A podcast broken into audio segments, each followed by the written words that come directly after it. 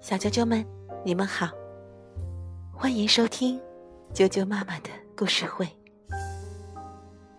我是哀酱妈妈，今天给大家带来的故事名字叫做《小鲁的池塘》，由伊芙邦廷文，罗纳德·西姆勒图，刘清源翻译。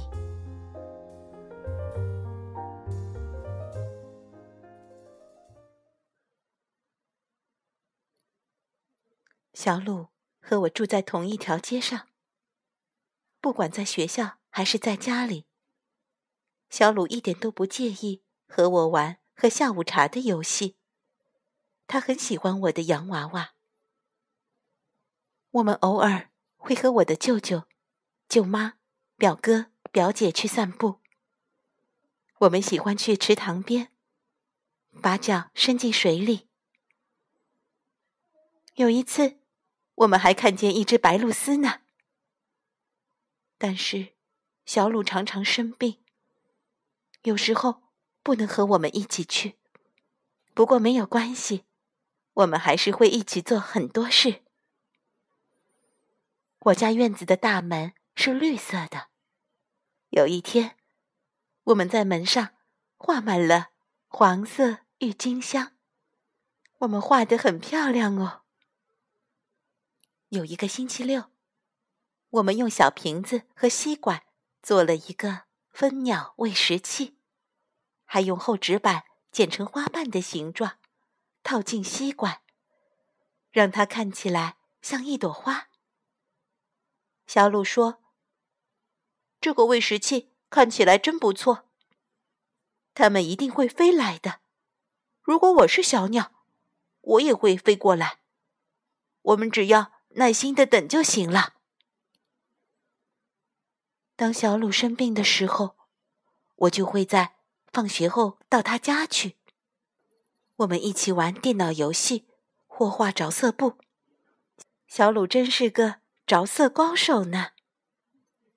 有一天，小鲁的妈妈打电话来，她说：“小鲁全身虚脱，已经住院了。”我不明白，全身虚脱是什么意思。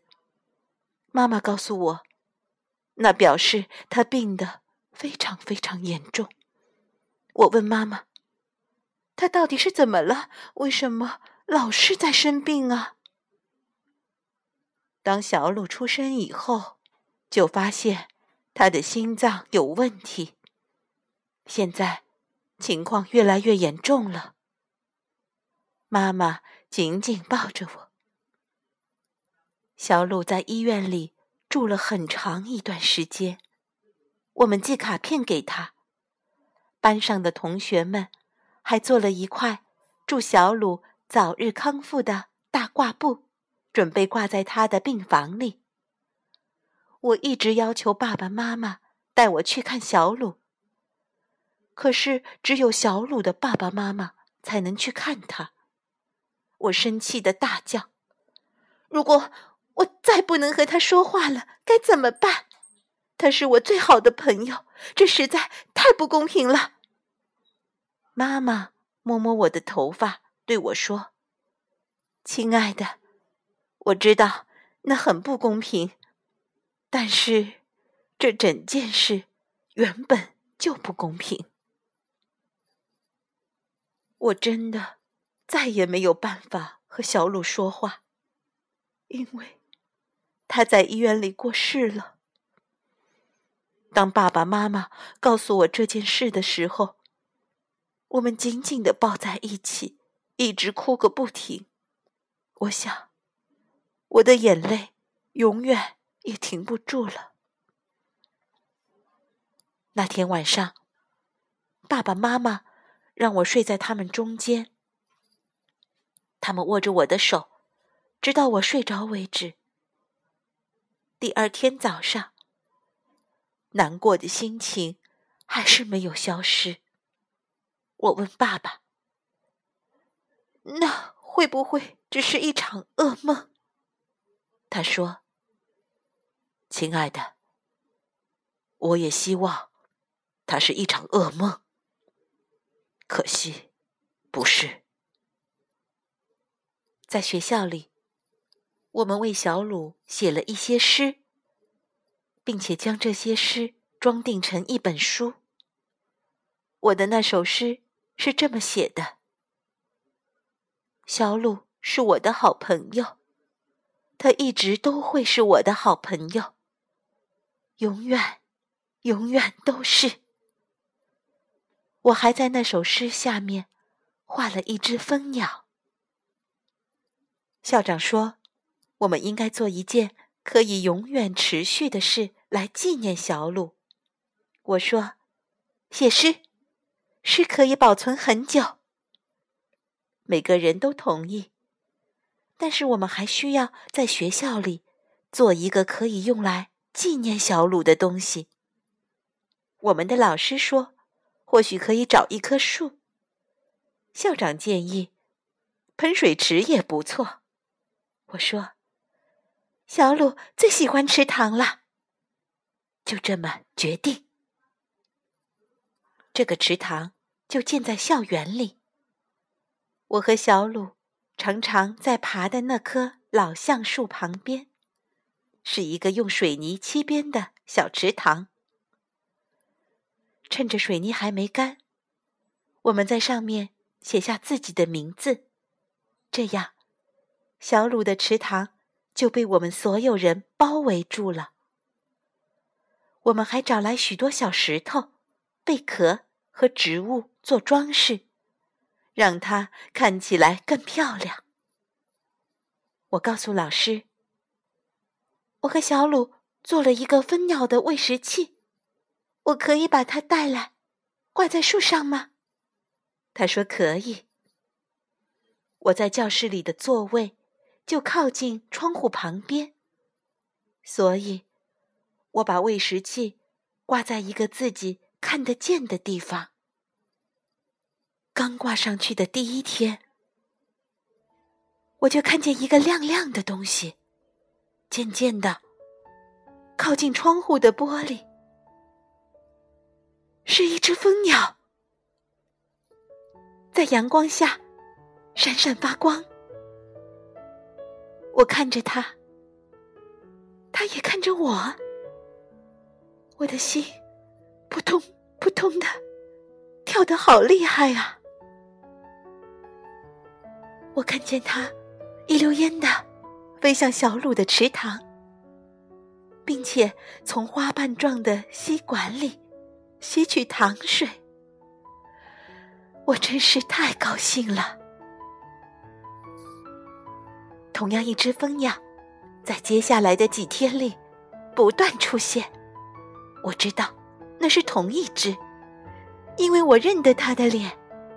它总是先飞到窗户旁边看着我，再飞向小鹿的池塘。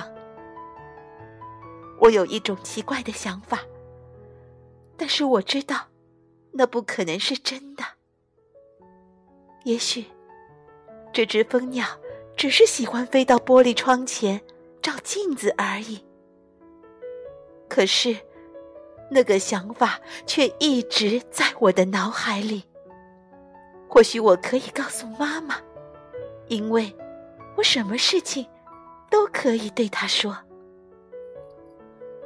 很快的就要放暑假了，我要把喂食器带回家，挂在院子里，而且每天都要在里面装满新鲜的糖水。我不知道那只蜂鸟会不会找到我住的房子。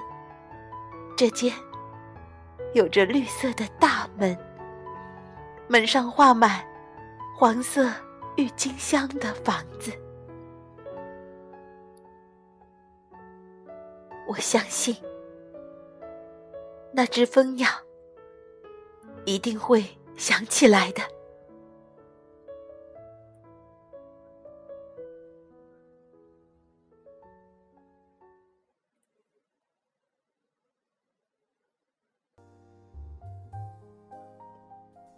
小啾啾们，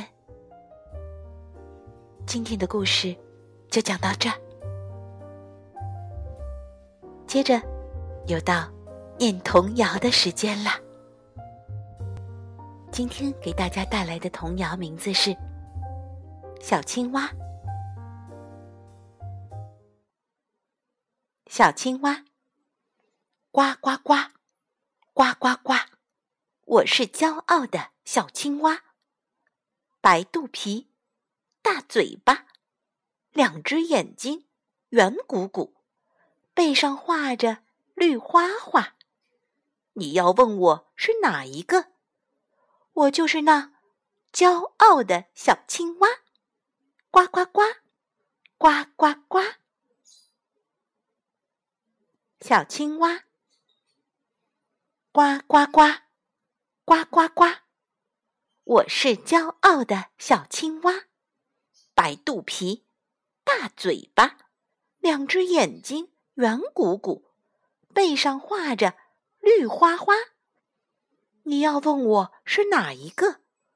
我就是那骄傲的小青蛙，呱呱呱，呱呱呱。今天的童谣就念到这儿，希望你喜欢。晚安。